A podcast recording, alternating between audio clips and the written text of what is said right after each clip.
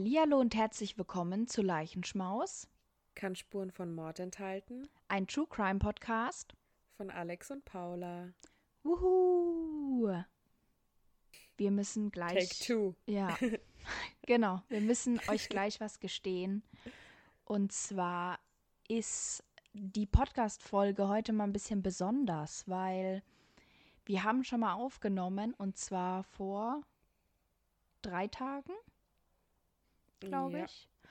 ich glaub auch. Und da gab es dann ein Problem mit Alex Audiospur im ersten Teil vom Podcast, also in, im Fallgespräch und im Vorgespräch und so. Und deswegen nehmen wir das jetzt nochmal auf, aber ihr hört die Original-Nachbesprechung dann, weil da hat alles gepasst und es war eigentlich eine total klasse Aufnahme. Deswegen wollen wir das jetzt nicht gekünstelt nochmal nachmachen, sondern haben einfach eine Art Zweiteiler. Ja, Ja, es ist jetzt natürlich auch alles ein bisschen anders als beim ersten Mal, weil Alex ist natürlich nicht mehr unwissend, aber das ist nicht so schlimm.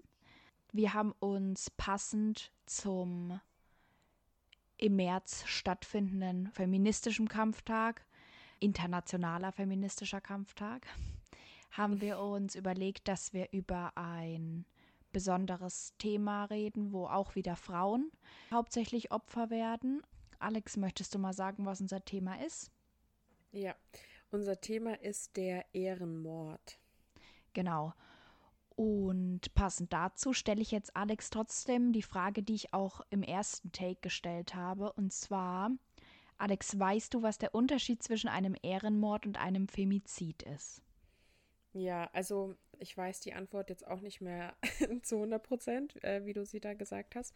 Aber äh, bei einem Femizid ist es so, dass es also häufig in Partnerschaften geschieht und da ist es der Mann, der quasi die Partnerin oder die Ex-Partnerin umbringt.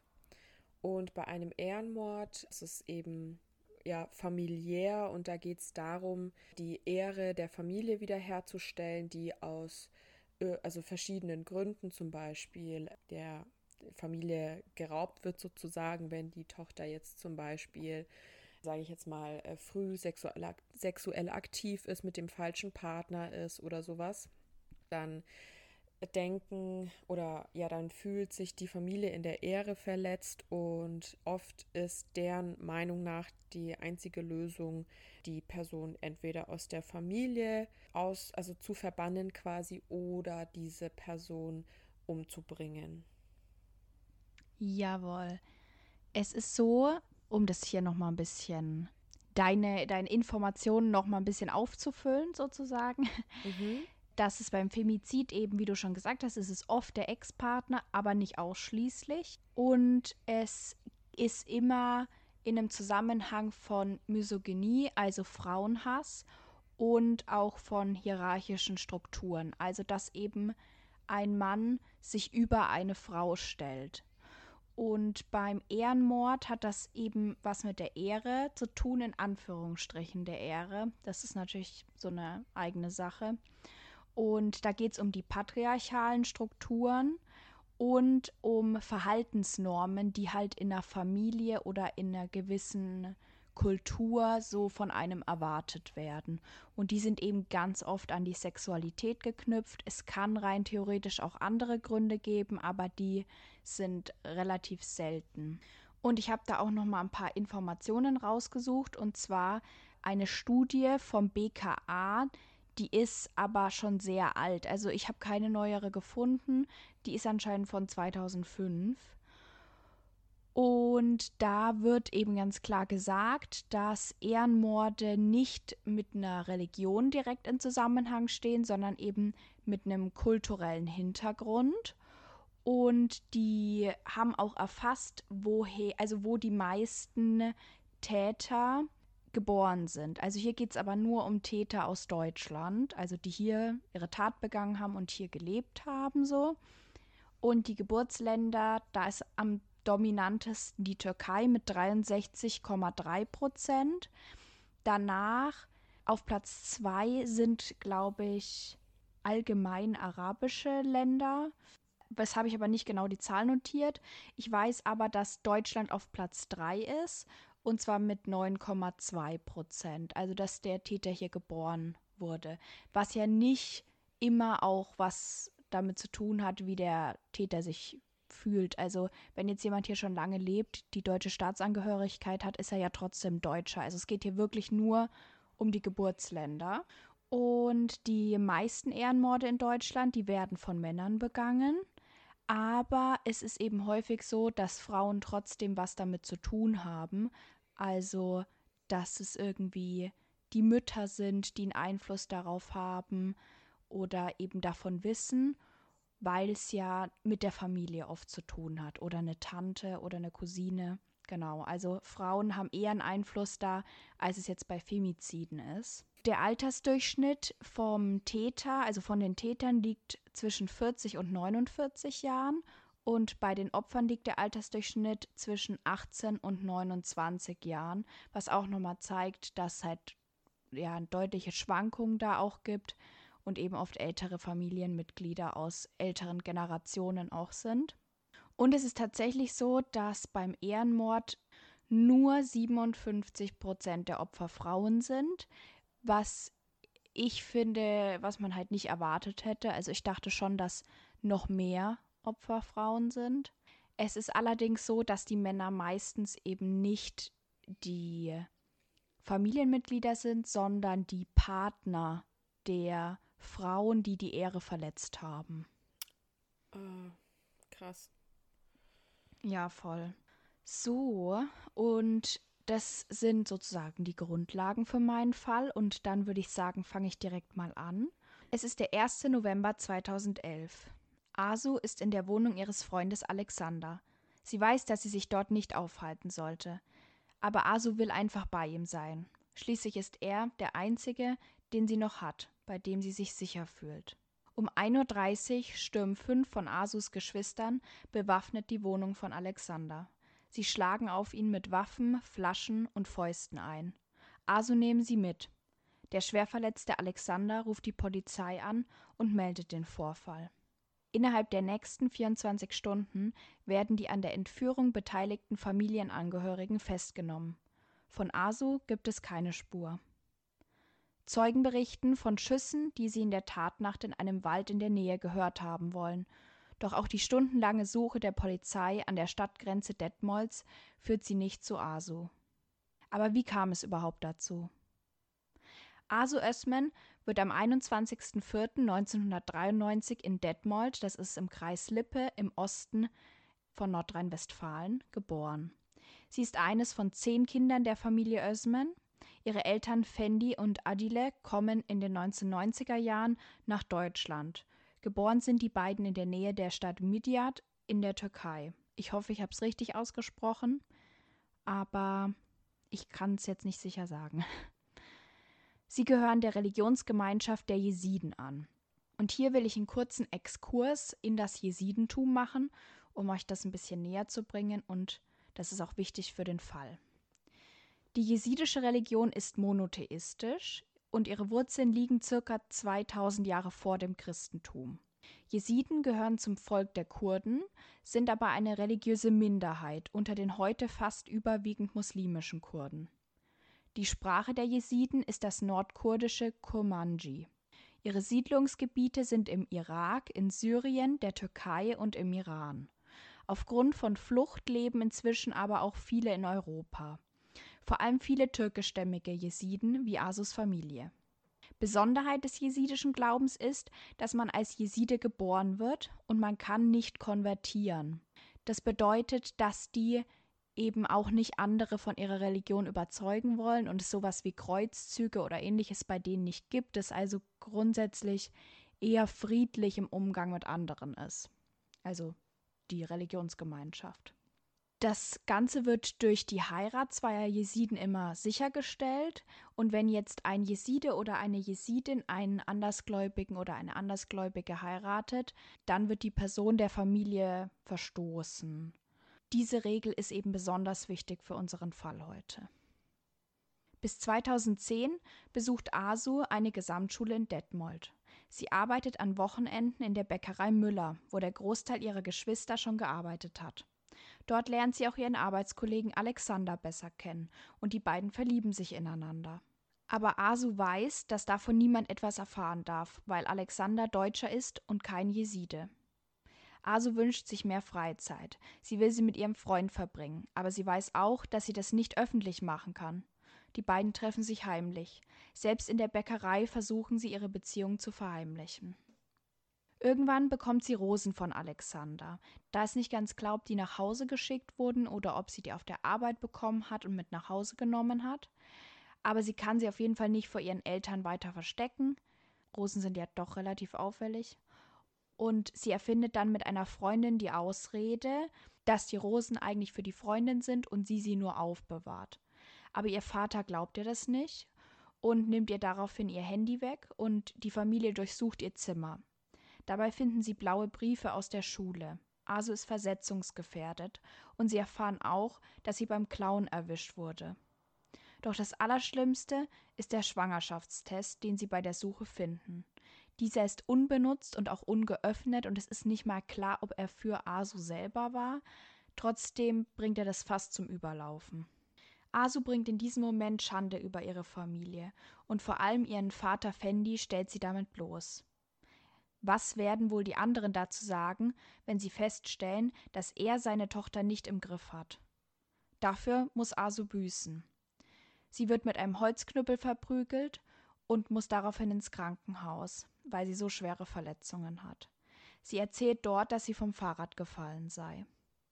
Wieder zu Hause nimmt ihr die Familie ihre Papiere ab und sperrt sie ein. Am 1. September kann sie dann durch eine offene Kellertür fliehen. Sie zeigt ihren Vater Fendi und ihren 22-jährigen Bruder Osman daraufhin an. Damit überschreitet sie eine weitere Grenze. Sie stellt ihren Vater nun auch öffentlich bloß. Die Polizei hält eine Gefährderansprache. Asus älteste Schwester Sirin dolmetscht für den Vater und macht der Polizei klar, dass es sich hier um eine Familienangelegenheit handelt. Die Familie beschließt daraufhin angeblich einen Ausschluss von Asu. Wahrscheinlicher ist aber, dass ihr Todesurteil damit beschlossen wurde. Asu kommt daraufhin in einem Frauenhaus unter. Sie färbt sich die Haare blond und trägt sie nun auch kurz. Auch einen anderen Namen nutzt die 18-Jährige. Emily Ostermann heißt sie jetzt. Sie weiß, dass sie nie wieder Kontakt zu ihrer Familie haben darf und ist bereit dazu, weil sie nun in Freiheit, ohne die auferlegten Regeln und die schlimmen Strafen leben will. Mehrmals sagt sie Freunden und auch Alexander, dass sie tot oder in der Türkei sei, wenn ihre Familie sie findet. Die Ösmens finden sich hingegen nicht mit der Situation ab und bombardieren Asu mit Mails. Die älteste Schwester Sirin nimmt hier eine tragende Rolle ein. Die 27-Jährige war immer für alle Mitglieder der Familie da. Sie passte auf alle auf und half zum Beispiel in der Schule. Sie selbst macht ihr Abitur und arbeitet danach als Verwaltungsangestellte. Außerdem strebt sie einen höheren Dienst an und engagiert sich auch bei Verdi. Sie nutzt die Möglichkeit, über ihre Arbeit an das Register des Einwohnermeldeamts zu kommen und ruft dann bei Frauenhäusern in der Umgebung an, um Asu zu finden. Außerdem schreibt sie vermutlich auch die meisten der Nachrichten an Asu. Anfänglich versucht die Familie, sie noch mit Geld zu locken. Als das nicht funktioniert, versuchen sie ein schlechtes Gewissen zu machen. Sie schreiben Nachrichten wie Deine Eltern haben dir schließlich den Führerschein bezahlt, du kannst die Familie nicht ersetzen und du bist am Unglück aller schuld. Das Ganze geht sogar so weit, dass sie dann behaupten, der Vater hätte einen Schlaganfall gehabt. Zwischen all diesen Nachrichten stehen immer wieder seltsame Kosenamen wie unsere kleine Maus, aber eben auch Drohungen wie wir kriegen dich. Den Höhepunkt erreicht das Ganze mit der Nachricht Dein Vater ist gestorben. Das Ganze stimmt natürlich nicht. Er hatte auch keinen Schlaganfall, er war auch nicht im Krankenhaus, alle sind zu Hause. Und allen geht's eigentlich gut. Der Hass der Familie wird immer größer. Die Familienehre soll wiederhergestellt werden, koste es, was es wolle. Sirin findet irgendwann die Adresse von Alexander raus. Regelmäßig fährt sie ab diesem Zeitpunkt bei ihm vorbei, um Ausschau nach ihrer kleinen Schwester zu halten. Diese ist aber eigentlich sehr vorsichtig. Sie trifft sich meist an geheimen Orten mit Alexander, an Orten, an denen sie keiner vermuten würde. Nun kommen wir wieder zum 1. November. Da hat Sirin leider Erfolg. Als sie an Alexanders Adresse vorbeifährt, hört sie die Stimme ihrer Schwester im Inneren der Wohnung. Sie hört die beiden lachen. Daraufhin ruft sie umgehend ihre vier Brüder an und beordert sie zur Wohnung. Die Brüder Kirer, 25, Kemal, 24, Osman, 22 und Elvis, 21, stürmen daraufhin die Wohnung. Den Teil habt ihr schon gehört. Also schauen wir uns jetzt mal an, was danach passiert. Die fünf Geschwister kommen in U-Haft. Dort gesteht Osman die Entführung und sagt auch, dass er die Nerven verloren habe und Asu getötet hat. Die anderen Geschwister schweigen. Asus Leiche wird auch nicht gefunden. Selbst nach der Suche über Aktenzeichen XY im Dezember 2011 findet man keine Leiche.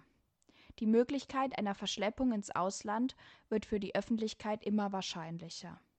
Trotz der fehlenden Leiche bereitet die Staatsanwaltschaft eine Anklage wegen Geiselnahme mit Todesfolge vor. Sie schließen eine Verschleppung in die Türkei inzwischen eher aus. Das liegt tatsächlich daran, dass man eben keine Flüge oder Grenzübertritte oder so mit der Familie in Zusammenhang bringen kann oder eben finden kann. Am 13.01.2012 kommt es dann zu einer Wendung in dem Fall. Auf einem Golfplatz in Großensee, das ist circa drei Stunden von Detmold entfernt, finden die Mitarbeiter am Freitagvormittag die tote Aso.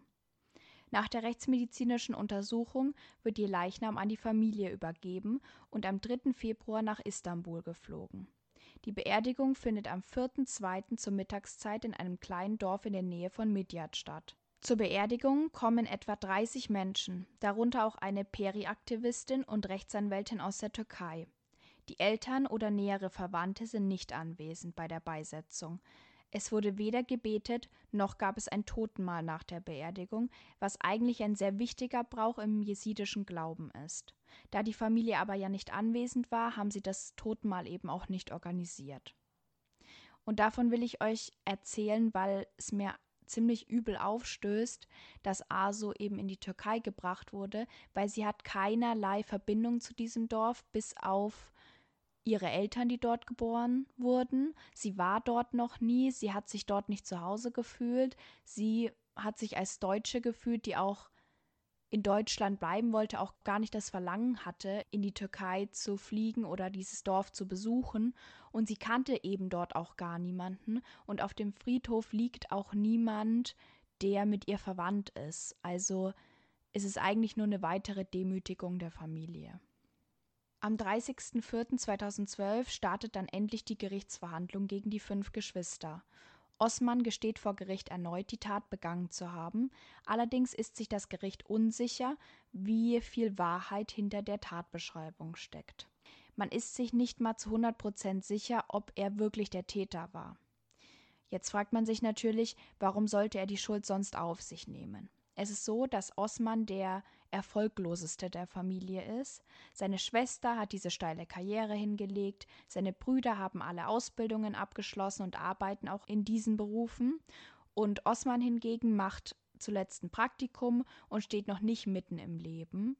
Er will sich so auch den Respekt der Familie verdienen, außerdem hat er am wenigsten zu verlieren. Auch Sirin gibt eine Beschreibung der Nacht vor Gericht ab. Sie sagt folgendes Mann habe zu einem Onkel nach Hamburg fahren wollen, der sehr liberal sei. Wenn sich dann alles beruhigt hätte, wollte man Aso zurück zur Familie holen. Der Onkel machte aber die Tür nicht auf. Es war etwa vier Uhr morgens. Dann habe man weiter nach Lübeck fahren wollen, wo ein anderer Onkel wohnte. Kürrer habe mal austreten müssen. Asu und Osman seien dann auch ausgestiegen. Kurze Zeit später habe Sirin zwei Schüsse gehört. Sie hätte dann Aso am Boden liegen sehen und Osman daneben mit etwas in der Hand. Dann sei etwas in den Kofferraum gelegt worden. Auf die wiederholte Frage des Richters, ob denn niemand die Eltern angerufen habe, behauptete Sirin, sie habe so unter Schock gestanden, dass sie gedacht habe, das könne nicht sein, Asu lebe noch und hätte den Eltern eben nicht Bescheid gegeben. Das sagt zumindest die Gerichtsreporterin oder eine Gerichtsreporterin von Peri e.V. Die hat das Ganze eben mitgeschrieben und war die ganze Zeit vor Ort. Osman fügt auf die Frage des Gerichts hinzu, dass er Aso erschossen habe, weil sie ihn bespuckt und beschimpft haben soll. Abgesehen davon, dass es natürlich überhaupt keine Begründung für eine Tötung ist, ist es auch eine typische Ausrede von Tätern von Ehrenmorden. Die ersten Ausführungen von Osman zum Tatgeschehen konnten durch die Gerichtsmedizin auch widerlegt werden. Die beiden Schüsse, mit denen Aso getötet wurde, waren nämlich aufgesetzt und die Einschusslöcher deuteten darauf hin, dass Aso ihren Kopf nicht bewegen konnte zu diesem Zeitpunkt. Und das spricht eben gegen eine Affekttat. Kemal und Elvis machten keine Angaben vor Gericht und Mithäftlinge der beiden, die eine Aussage bei der Polizei gemacht hatten, nahmen diese zurück. Einer gab sogar an, dass er bedroht worden sei. Der 24-jährige Kemal machte davor aber immer wieder Angaben bei der Polizei.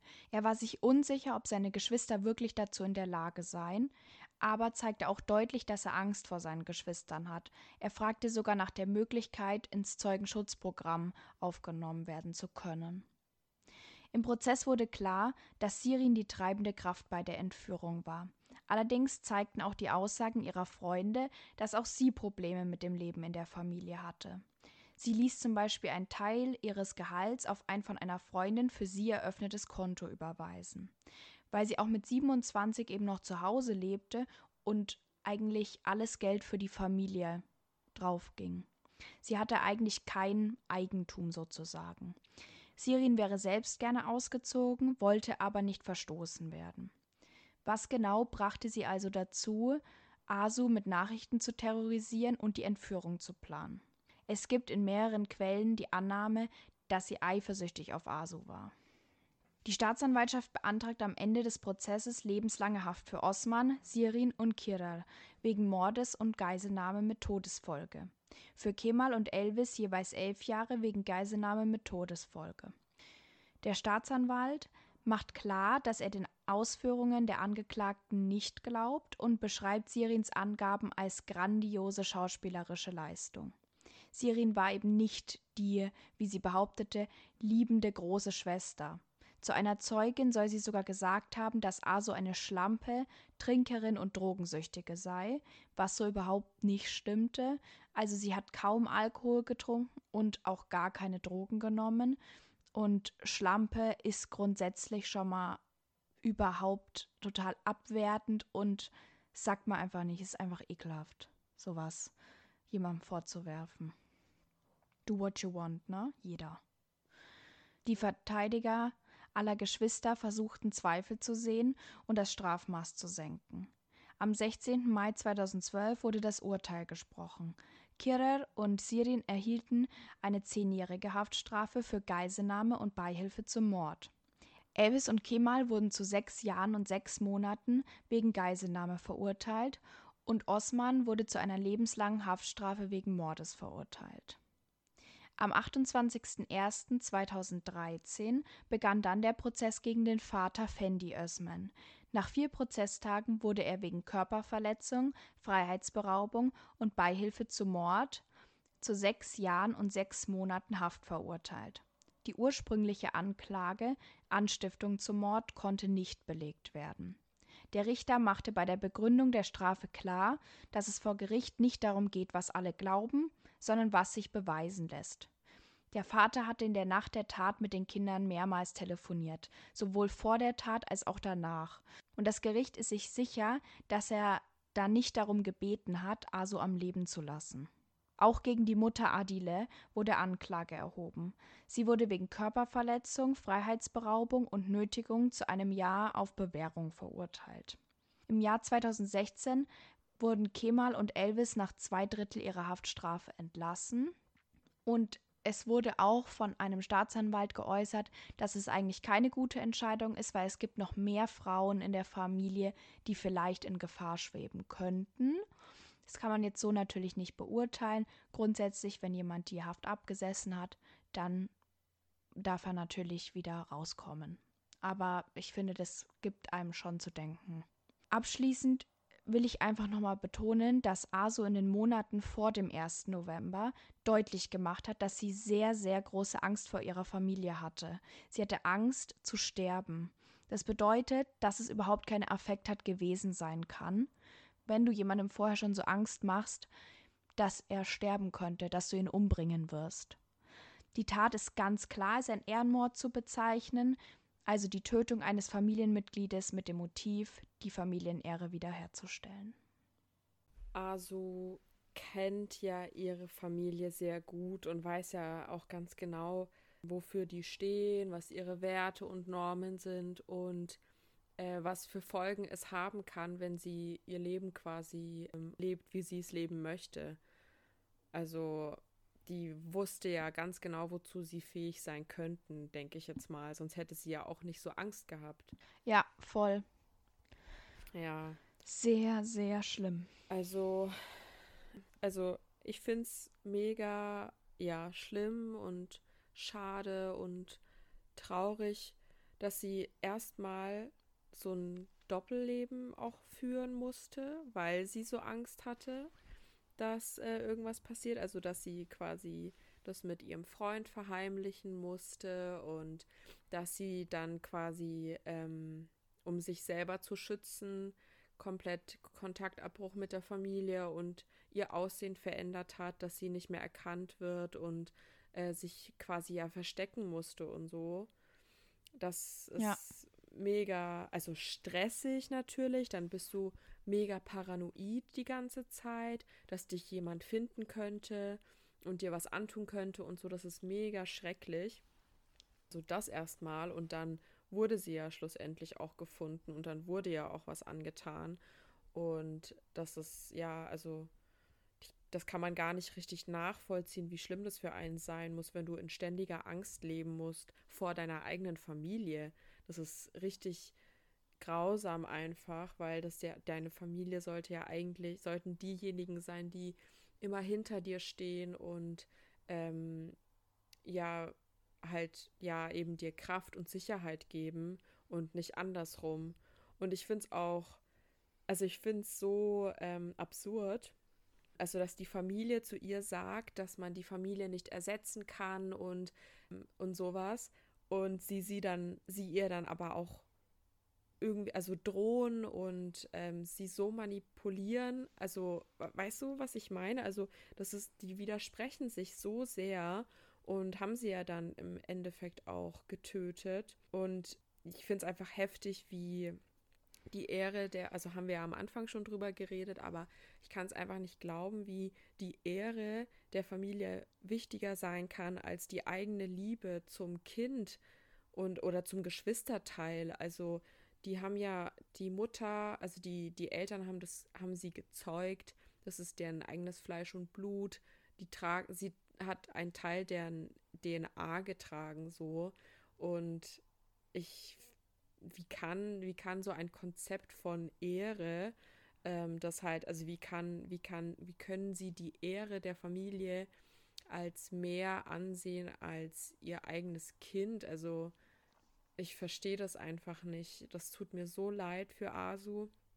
Auch für, für sie natürlich am meisten, aber auch für ihren Freund und für ihre ganzen Freunde, die für sie da waren. Das, ich finde das so schlimm, dass ja, es tut mir einfach mega leid, dass sie so viel durchmachen musste und ihre Familie dann sie am Ende doch getötet hat und ja, das bricht mir einfach das Herz. Es tut mir richtig leid für sie und ich hoffe, dass sie in Frieden ruhen kann, so jetzt. Ähm, und dass sie auch nicht in Deutschland begraben wurde und so alles mega schlimm, weil nicht mal, wie du schon gesagt hast, ihre Freunde und Familie richtig da sein konnten bei der Beerdigung und um sie trauern können und so. Das ist, die haben nicht nur ihr Leben geraubt, so, sondern halt auch, ich weiß nicht, die Möglichkeit, der, habe ich vorhin Freunde und Familie gesagt? Ja. Oh, ich meinte, ähm, der von ihrem festen Freund und der Freunde und, naja, eigentlich auch, ich sag jetzt mal, Freunde können ja auch Familie sein, so, ne? Ja. Ähm, aber dass sie halt denen auch die Möglichkeit nehmen, halt sie nochmal ein letztes Mal bei der Beerdigung zu sehen und sich nochmal zu verabschieden, das ist auch richtig schlimm. Also ja, oder dass sie das Grab besuchen können und genau. so. Und das Ding ist ja, die Eltern, also klar, die, die Geschwister, die in Haft waren, konnten ja logischerweise nicht zu ihrer Beerdigung gehen, was auch gut so ist. Ja. Die Eltern waren aber nicht in Haft. Das heißt, die hätten an sich gehen können, sind aber nicht. Und wenn man jetzt das Argument Geld könnte man natürlich da nochmal ins Spiel bringen. Aber es ist tatsächlich so, dass ja ihr Leichnam mit einem Flugzeug da extra äh, hingeflogen wurde. Und wenn du dafür das Geld hast, Ja. dann hätte sie da vielleicht auch hinfliegen können. Und Voll. es ist aber alles Absicht. Also das Ja, war halt einfach, um sie halt davon wegzukriegen. Und es ist auch so, dass ähm, auf der Seite von Peri e.V. auch stand, da hat diese Aktivistin hat auch mal auf dem Friedhof geguckt und da ist gar niemand anderes aus der Familie begraben. Also es gibt nicht mal eine Connection dahin, so, wo man sagt, wir wollen die irgendwie bei ihrer Oma und ihrem Opa haben, so, sondern das gibt's anscheinend gar nicht. Und das ist einfach nur, um nochmal zu zeigen, dass sie die Macht über Ja. Asu haben. Ob sie lebt oder tot ist, ist egal, aber sie haben die Macht über sie. echt krank und richtig schrecklich. Ja.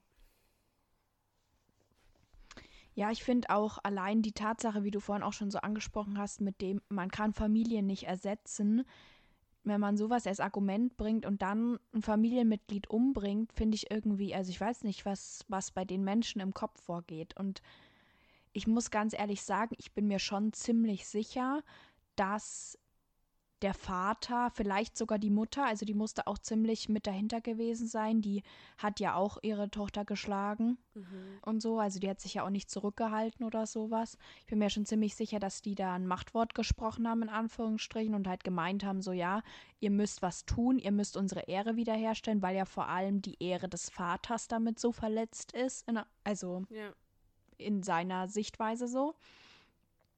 Aber ich kann auch verstehen, dass das Gericht ihn natürlich, wenn sie nichts haben, was es jetzt einwandfrei beweist, dann kannst du auch nichts machen. Ja.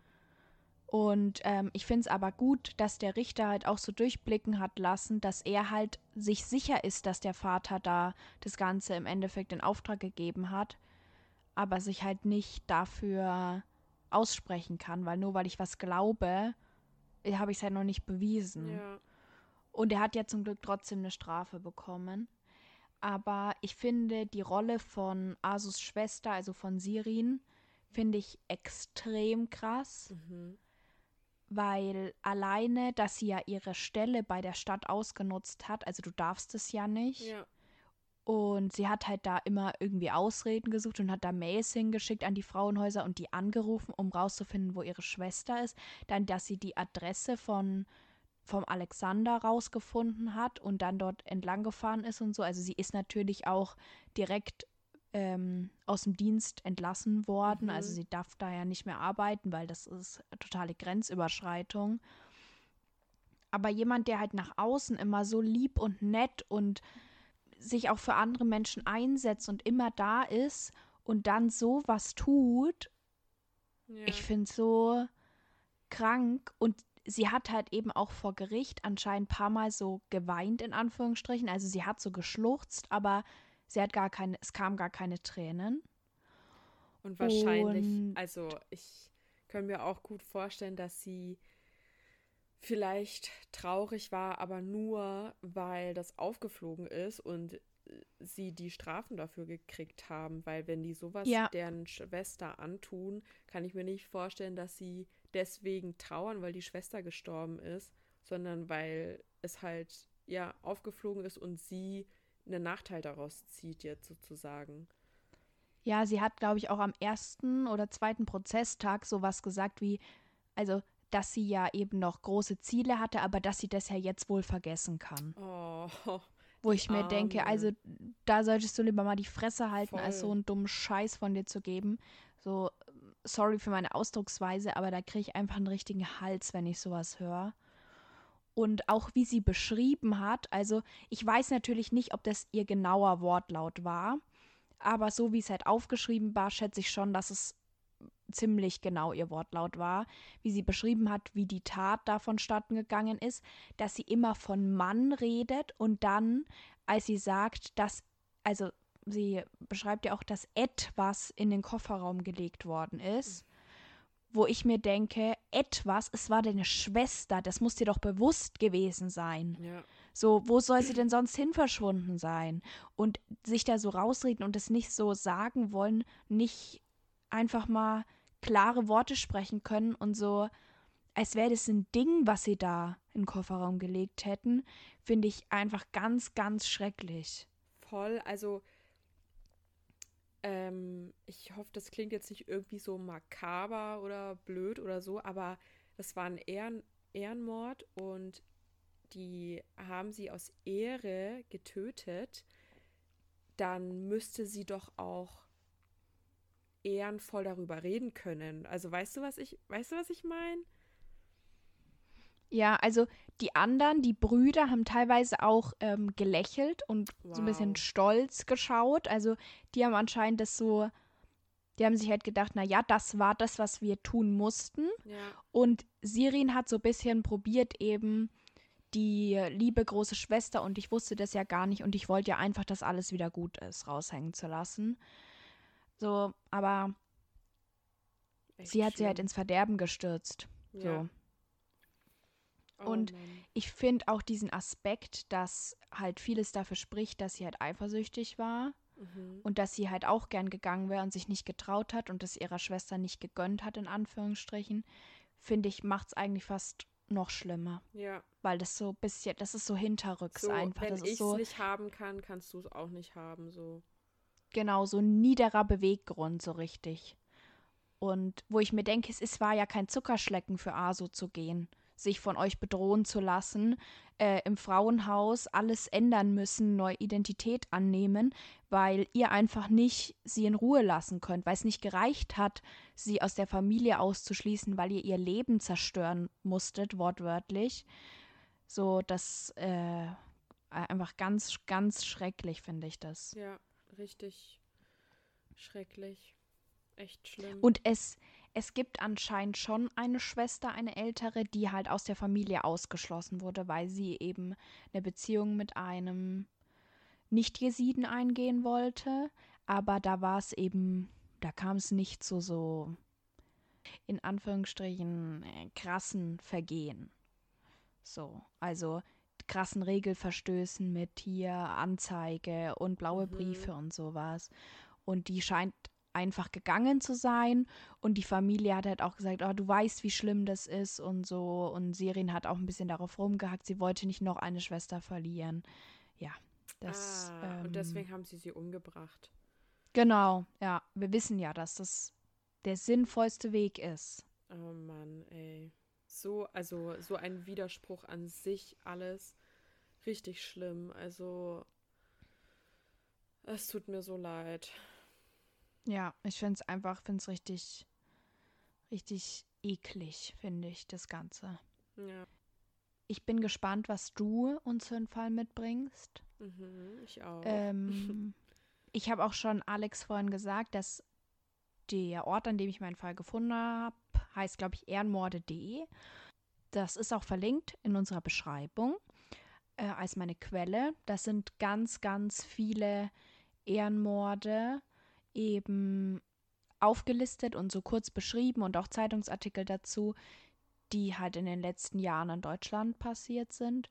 Und dann habe ich mich tatsächlich auch viel bei Peri e.V. informiert, weil die eben den Prozess begleitet haben und ähm, die Suche und sowas. Genau, und sonst habe ich Zeitungsartikel gelesen, ein Spiegelartikel zum Beispiel auch aus dem Prozess, wo die auch dabei waren.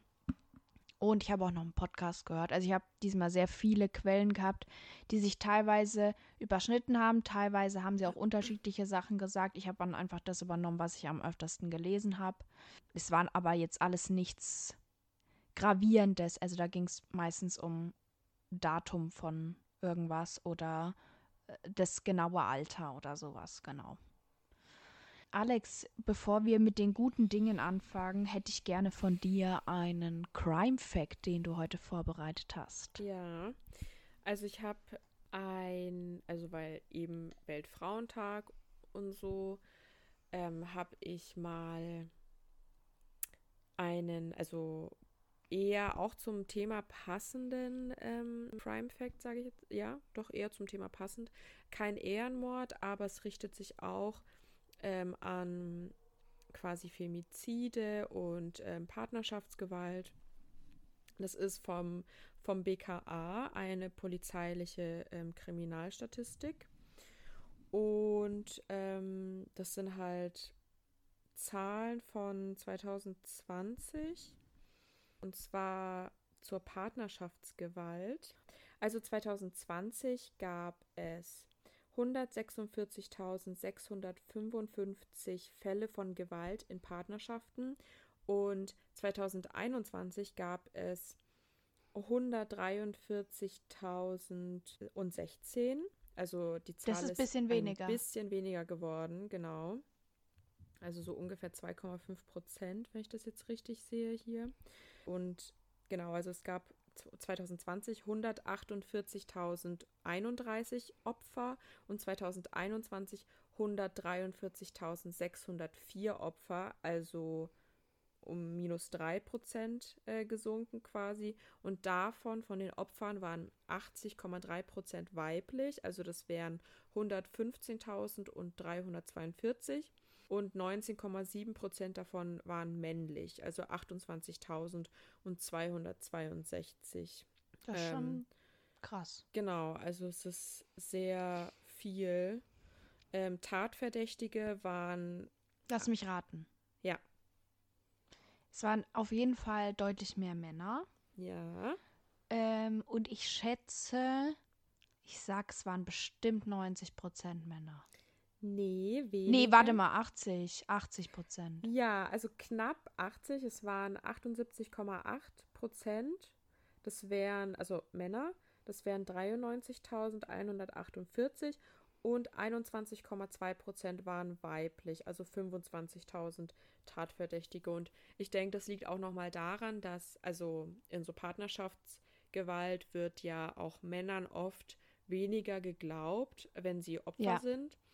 Ähm, und ich denke auch, dass weniger Männer das quasi zur Anklage oder zur Anzeige bringen, aus dem Grund, weil sie denken, dass ihnen nicht geglaubt wird. Also ich denke, das ist, also es ist generell bei Opfern so, dass sie Angst haben, dass ihnen nicht geglaubt wird. Aber es ist, ja, man erwartet. Es ist bei Männern tatsächlich, ist es faktisch so, dass Männer es weniger anzeigen, weil sie noch mehr Angst davor genau. haben, dass ihnen genau. nicht geglaubt wird als Frauen. Also genau. da gibt es auch irgendwie Studien dazu und sowas. Ja. ja. Und dann noch habe ich vom NDR gelesen, im Jahr 2021 ist die Zahl der Femizide in Deutschland von 139 auf 113 gesunken. Ähm, und jeden Tag gibt es in Deutschland einen polizeilich registrierten Tötungsversuch an einer Frau. Das ähm, war vom 25.11.2022, also noch nicht so lange her. Und ja, es ist heftig, dass es natürlich immer noch so ist, dass jeden Tag jemand versucht, eine Frau zu töten. Es ist sehr, sehr traurig, finde ich, weil, also, was machen wir denn? Das frage ich mich halt immer. Was haben wir getan, ja. dass, dass es halt, dass es so heftig ist, dass es so viele Männer gibt, vor allem jetzt auch in den sozialen Medien, mit Menschen wie Andrew Tate zum Beispiel, wo, wo ja schon herausgefunden wurde, dass er im Menschenhandel verwickelt ist, der immer noch Sachen verbreitet, die halt dazu beitragen, dass viele junge Männer, junge, also Jungs, ne, Teenager äh, auch viele äh, Frauen hassen. Und dass ich, wieso? Also ich, ich verstehe es nicht. Weil wir wollen einfach in Ruhe gelassen werden. Wir wollen ja, wir wollen einfach unser Leben leben, wie es ist. Einfach in Ruhe gelassen werden. Und dann gibt es Menschen, die immer noch so viel Hass verbreiten, Frauen Sachen antun und ich verstehe es einfach nicht. Also das macht mich traurig und mittlerweile einfach wütend. Ich bin einfach nur noch sauer und ich habe keine Lust mehr darauf und bin auch definitiv, was das Thema angeht, äh, wie soll ich das sagen, aggressiver geworden einfach, weißt du? Also ich bin viel mehr auf dem Film, dass ich mich und meine Weiblichkeit ähm, verteidige. Und wenn ich merke, dass ich auf der Straße zum Beispiel jetzt von irgendeinem alten Mann eklig angestarrt werde und ich merke, der zieht mich mit seinen Blicken schon aus, dann sage ich da auch was und spreche ihn drauf an, weil ich einfach keine Lust mehr drauf habe, ähm, so behandelt zu werden, wie, wie ein Objekt einfach. Das geht mir so auf den Sack einfach, weil man kriegt Angst, man fühlt sich unwohl und ich will diese Gefühle einfach nicht mehr ja. fühlen müssen. Also ja, ich, ich denke, das geht den meisten Frauen so, dass wir jetzt langsam keine Lust mehr haben auf so ein Verhalten und endlich auch mal ähm, uns trauen, was dagegen zu tun und was dagegen zu sagen und für uns einzustehen. Ja, es ist echt wichtig. Aber ich finde es auch nochmal wichtig, dass man das, also ich will auch nochmal sagen, dass man sich auch keine Vorwürfe machen muss, wenn man es nicht schafft, weil es ist ja nie eure Schuld, ja. angegafft zu werden, egal wie ihr aussieht, ob Männlein, Weiblein oder divers, sondern es ist immer die Schuld vom Täter, egal in welchem Sinne. So, ja. ob es jetzt nur das Gaffen ist oder ähm, weitergeht, ihr habt da keine Schuld dran. Egal, Und wer auch versucht, euch da was zu sagen, es ist nicht so. Es ist niemals deine Schuld, so. Ja. Also in so, in, in, in so einem Szenario, sage ich jetzt mal, wenn du jetzt jemandem, ja. keine Ahnung, wenn du jetzt jemanden schlägst oder so, dann das darfst du natürlich nicht machen, aber in so einem also ja, ich denke, ich denke, ihr wisst. ich glaube, es ist, es ist ja. klar, worum es, also wo, was du gesagt hast. Ja, es ist einfach ganz, ganz schrecklich. Aber Andererseits muss ich sagen, finde ich es schon wieder fast ein bisschen gut, dass die Zahlen anscheinend etwas zurückgegangen sind. Ich habe ja. ja. die Hoffnung, dass es auf Dauer auch was bringt, wobei man da ja auch sagen muss, nur weil es in Deutschland so ist, heißt es nicht, dass es woanders so ist. Nur weil es letztes Jahr so war oder vorletztes, heißt es nicht, dass es nächstes Jahr wieder so ist. Also ja, aber ähm, bitte fangt an, eure Kinder und vor allem eure männlichen Kinder zu educaten. Es ist nie, die haben nie ein Recht, über eine Frau zu bestimmen oder irgendwie über einen was zu machen. Menschen, so. Und ja. Ähm, ja. Sag erst du, weil ich, ich habe dann was, was themenübergreifendes. Ja, okay. äh, ich könnte mir auch vorstellen, dass die Zahlen zurückgegangen sind äh, wegen der Pandemie. Also das war ja 2020, als wir alle noch im Lockdown waren. Und dann, ähm, wir durften ja nicht raus und so. Und dann passiert es, denke ich, noch mal häufiger. Ja, ähm, das stimmt. Mit der Partnerschaftsgewalt. Und jetzt ist, glaube ich, auch so erfasst. Ne? Ja, genau. Ja. ja. Ich vergesse es immer, dass es schon 2020 angefangen hat, ja, Alter. Voll krass. Ich will hier themenübergreifend was sagen. Und zwar bin ich eine kleine Trash-TV-Liebhaberin. Und wir gucken gerade Too Hot to Handle Germany auf Netflix. Und wir haben gestern die zweite und dritte Folge geschaut und da ist jemand Neues reingekommen und der hat sich vorgestellt und dann einen Satz gebracht, so, ja, wenn eine Frau mir die kalte Schulter zeigt, dann bin ich erst recht angefixt, noch mehr zu geben. Und ich weiß schon, was er damit so implizieren wollte und ich will ihm nicht unterstellen, dass er irgendwie so jemand, also dass er da sexuell übergriffig ist, aber grundsätzlich finde ich, ist es schon eine übergriffige Aussage, weil ja. ich denke mir, wenn dir jemand sagt, ich habe keinen Bock auf dich, dann heißt es, ich habe keinen Bock auf dich. Dann gibt es nicht, äh, hast du in fünf Minuten Bock oder wenn ich dich noch drei Stunden nerve, hast du dann Bock. Halt einfach die Fresse, verpiss dich, heißt das, ja. wenn ich keinen Bock auf dich habe. Und ich finde es irgendwie total schlimm, dass man das, also dass es so viele sagen und dass man auch so Dating-Coaches, ob männlich oder weiblich oder hauptsächlich männlich, auch so sagen, ja, Frauen zeigt den Männern die kalte Schulter, das turnt sie an. Nee, das ist einfach, also Leute, wenn ich die kalte Schulter zeige, dann mhm. ist die kalt, weil die, weil ich einfach keinen Bock auf dich habe, so. Voll. Also, ich verstehe den Gedankengang nicht. Warum finde ich das besonders, also, das ist ja immer so, ja, das ist dann herausfordernd. Nee, Nein heißt Nein, egal in welchem Sinne, so. Voll. Also, wenn, wenn ich in, im, im Restaurant sage, ich will heute kein Schnitzel essen, kommt der Kellner ja auch nicht alle fünf Minuten und fragt, ob ich nicht doch einen Schnitzel haben will. Also, Voll. Also, ich verstehe nicht, wieso man das in dem Zusammenhang dann machen muss. So, da, das ergibt für mich keinen Sinn. Und wieso das so akzeptiert ist, wieso das irgendwie keiner in Frage stellt, dass man das sagt, wieso das so unkommentiert bleibt. Da hätte ich mir echt mal überlegt. Vor allem denke ich mir, der hat sich ja Gedanken gemacht, wie er sich vorstellt. Das ist ja so, sind ja so kleine Vorstellungsvideos, die die aufnehmen. Da weiß ich doch, was ich sage, je nachdem, wie es geschnitten wird. Aber gut, das kann ich mir jetzt nicht vorstellen. Der hat es in einem Vorstellungsvideo gesagt. Ja, in so einem Intro Oh, halt, damn. wie, Ja. wie halt die Leute so vorgestellt werden in diesen Sendungen, wo ich mir denke, wieso sagst du sowas? Wieso sagt die Redaktion von Tor to Handle, mega gut, das lassen wir drin. Voll- Überleg dir nichts Neues. Vor allem in der heutigen Zeit mit dem MeToo-Movement und so. Saudumm. Ja, aber gut, Trash-TV ist natürlich nochmal so eine Sache für sich. Ist ja die Frage auch, Paula, wieso schaust du das? Weil da ist ja ziemlich viel Sexismus und misogyne Scheiße und sowas. Ich weiß. Es, es, ist, äh, es schmerzt mich manchmal auch. Und manche Sachen gucke ich auch nicht mehr, aber ich komme nicht ganz davon weg. Ja, verstehe ich irgendwo. Und ich muss auch sagen, dass auch wenn dieser Typ mir sehr unsympathisch ist und so, aber die anderen, die davor schon drin waren, da musste ich jetzt auch schon ganz schön oft lachen. Also manche Sachen sind auch sehr witzig. Und von dem habe ich jetzt noch nicht so viel gesehen.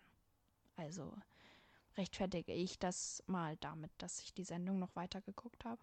Du darfst schauen, was du willst, Paula. Ich weiß, aber ich denke mir trotzdem manchmal, dass es halt, wenn man es halt immer unterstützt, dann ist ja eigentlich auch doof. Ja. Aber, aber too hot to handle ist ja grundsätzlich auch schon mal so eine Sache, dass irgendwie, ich weiß nicht, ob du weißt, worum es da geht. Nee. Ich erkläre dir mal kurz das Prinzip. Es ist so, dass zehn, also anfangs zehn Personen in ein, auf eine Insel, in ein Haus, eine Villa, wie das halt immer bei solchen Formaten ist, kommen und ihnen wird erzählt, dass sie da halt ihre Sexualität ausleben Ah, können. und dann dürfen die So- aber keinen Sex haben, oder? Genau, sie dürfen keinen Ah, Sex ja, haben, ja. kein Petting, keine Selbstbefriedigung, kein Küssen. Es kostet alles Geld. Das wird abgezogen von ihrem Gewinn.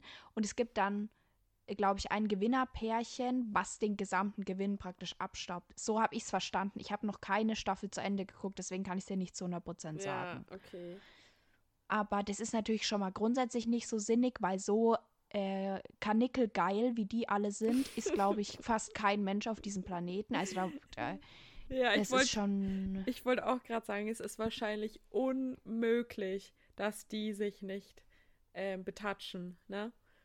Ja, also ich kann nur so viel sagen, die einen wussten schon, dass es, also wie viel so Sachen kosten. Also so ein Kuss kostet 6000 Euro. Mhm. Ja, und dann haben sie tatsächlich es geschafft, in einer Nacht 63.000 Euro auszugeben. Nur ein Pärchen. Junge, Genau, ich, ja. wenn ich da mitmachen würde, ich würde meinen Urlaub sowas von genießen, einfach allein. Also so, weißt du, das wäre doch übelst traumhaft. Du musst Ist, ist voll so. voll, also Aber du müsstest mal die Reaktion sehen, wenn die erfahren, dass sie sich auch nicht selbst befriedigen dürfen. Wo ich mir denke, sag mal, ihr seid sieben Tage oder so dort oder vielleicht zwei Wochen. Ihr werdet es ja wohl mal aushalten, euch nicht den ganzen Tag zu befummeln. Ob selber oder gegenseitig. No hate, wenn ihr, wenn ihr das zu Hause, wie, ihr dürft so oft machen, solange es nicht krankhaft ist, macht so oft, wie ihr wollt, mit der Person, die das auch will oder alleine. Aber so diese Sendung ist, also da denke ich mir, für mich wäre es jetzt keine Herausforderung. Ich würde die Ja. 100.000 Euro, könnte ich mir direkt am Anfang mal die Hosentasche so. schieben. Gar kein Problem. same. ah, naja. Aber ich denke, jetzt sind wir ja schon gut übergegangen, auch in den, in den lustigen Part. Ja. Und bevor wir zu den Empfehlungen kommen, Mhm. habe ich noch mal eine Frage an dich. Mhm. Und zwar auch an, an alle Hörer und Hörerinnen. Wie ist denn das? Du, du bist ja auch öfter mal auf TikTok unterwegs. Mhm. Warst du schon auf Capybara Talk? Ja. Ja, ich, da, darauf wollte ich hinaus. Für jeden, der da nicht ist, freut euch. Direkt Ohrwurm. Wie geht's nochmal? Capybara. Oh, das klang richtig gut. Voll süß. Danke, ich bin da auch sehr oft drauf. Ja, also für alle Leute, die kein TikTok benutzen oder da nicht sind, es sind TikToks von Kapibaras und ähm, Kapibaras sind Wasserschweine, die verwandt sind mit Meerschweinchen, aber in XXL. Ja. So. Und ich finde sie sehr süß, muss ich sagen. Ja. Aber ich äh, bin trotzdem genervt von den TikToks und ich bin da auch nicht freiwillig drauf gelandet. Ich habe ungefähr 20 TikToks von einer Freundin geschickt bekommen. Seitdem bin ich auf Capybara Talk. Ach, krass. Aber ja, genau, deswegen, ich dachte mal, ich frage mal, ihr könnt ja mal auf Instagram Leichenschmauspoddy sagen, ob ihr auch schon die Erfahrung mit Kabibaras gemacht habt auf TikTok und ob ihr schon Fan seid. Ja, Mann. Findest du die auch süß oder ja, findest du die hässlich? Die auch süß. Und ich finde es cool, dass die auf so ähm, Alligatoren oder, oder Krokodilen äh, reiten und dass die denen nichts tun. Ja, ich finde es auch irgendwie witzig. Die Tiere sehen einfach auch so immer so aus, als würden sie gar keinen Fick geben. Ja, Mann. Alles ist egal so. Hauptsache, mir geht's gut gerade und alles so glücklich und dann ist die Welt prima. Ja. Außerdem finde ich es faszinierend, dass sie mit Meerschweinchen verwandt sind. Ja. Ja, gut. Heute haben wir ja kein Graus oder Schmaus, Schade. sondern nur Empfehlungen. Ja, ich habe auch Dafür schon eine. gibt's nächste Woche, äh, nächstes Mal, in zwei Wochen, gibt's einen krassen Graus oder Schmaus wieder. Einen krassen. Sag ich jetzt. Ich weiß gar keinen, aber, aber ist okay. okay, deine Empfehlung. Ja, also ich war bis gestern im Urlaub und habe natürlich auch gelesen. Und da habe ich ein Buch angefangen. Also ich habe es jetzt noch nicht zu Ende gelesen, aber bis jetzt gefällt es mir mega gut. Das heißt, Die Suche von Charlotte Link. Charlotte Link heißt die. Oh, ups. das ist das erste Buch, das ich von ihr lese. Sorry. Weil das spielt Alles halt, gut. das spielt auch in, weiß nicht, ich weiß nicht, in irgendeinem anderen Land auf jeden Fall. Und da geht's um, also das ist ein, ja, ein, ein Kriminalroman ist das. Und da geht's um quasi eine Ermittlerin, die durch Zufall in einen Fall verwickelt wird, weil in dem Ort nämlich 14-jährige Mädchen verschwinden. Und Mhm. ja, es ist, es ist sehr interessant, weil auch diese Ermittlerin, ähm, die ist so, also nicht so selbstbewusst und eigentlich ist sie eine total gute Ermittlerin, aber sie denkt von sich, dass es halt nicht so ist und dass eh die Leute sie nicht so mögen und sowas und ich denke, im Laufe des Buches äh, wird sich das dann bestimmt auch nochmal ändern. Soweit bin ich noch nicht. Aber es ist auf jeden Fall bis jetzt sehr interessant. Also es hat mich sehr, sehr gefesselt. Und ich bin gespannt, wie es enden wird. Ich, ja. Das klingt sehr gut. Ich habe auch schon öfter was von Charlotte Link gehört. Gelesen habe ich, glaube ich, noch nicht, zumindest nicht bewusst.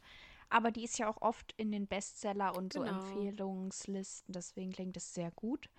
Wer da nochmal dran erinnert werden will, der sollte uns auf Instagram folgen, weil da posten wir jetzt immer unsere Empfehlungen zuverlässig. Ich habe nämlich alle alten Empfehlungen jetzt bearbeitet und lade sie nacheinander hoch, genauso wie Graus oder Schmaus, für die ihr immer abstimmen könnt. Also folgt uns unbedingt auf Leichenschmauspoddy. Und meine Empfehlung ist ein Film und zwar muss ich sagen, ich habe nur die Netflix-Version gesehen, das ist die neuere. Der heißt The Guilty mit Jake Gyllenhaal. Aber es ist ein Remake von einem dänischen Original und das gibt es anscheinend auf Amazon Prime kostenlos, wenn man halt Prime Video hat. Wie gesagt, das habe ich nicht gesehen, weil ich das nicht wusste, dass es nur ein Remake ist. Und ich äh, liebe Jake Gyllenhaal, deswegen musste ich das natürlich anschauen mit meinem Freund. Ich kann mir vorstellen, dass den nicht jeder mag, weil es spielt alles an einem Ort und es wird, also eigentlich spielt nur Jake Gyllenhaal und die andere Person hört man nur, die andere wichtige Person oder anderen wichtigen Personen. Es ist nämlich so, dass er ein Polizist ist, der aufgrund von einem Verfahren, was gegen ihn läuft, also er hat einen Fehler gemacht im Dienst, so wird es am Anfang, kommt es am Anfang rüber, muss er in der Notrufzentrale arbeiten und eben Notrufe annehmen und die dann weiterleiten. Und am Telefon erreicht ihn eine junge Frau und die ist entführt worden und ist Mutter, ihre Kinder sind zu Hause und sie ist von ihrem Mann entführt worden und er will halt alles tun, um sie zu finden und man kriegt mit, wie sein Umgang damit ist und es kommt dann auch zu einem Plot-Twist, weil alles ein bisschen anders ist, als es scheint. Und ich fand den Film sehr gut, der geht auch nicht so lange. Also so, ich glaube, eine Stunde 30 oder so. Und wenn euch das nicht stört, dass es halt sehr zentriert auf eine Figur ist, dann denke ich, könnte der gut gefallen und bestimmt der dänische, das dänische Original auch. Weil es ja das gleiche eigentlich. Klingt sehr interessant. Jawohl. Und ich denke, das war's für heute. Die Folge sollte am Sonntag hochgeladen werden, hoffe ich. Aber ja, ich hoffe, euch hat mein Fall gefallen, wenn man das so sagen kann. Mich würde interessieren, was eure Meinung dazu ist, wie ihr die Rolle von Sirin findet. Das könnt ihr uns natürlich auch gerne alles auf Instagram schreiben. Am besten, wenn wir die Bilder posten, dann in die Kommentare. Dann können wir ein bisschen darüber quatschen.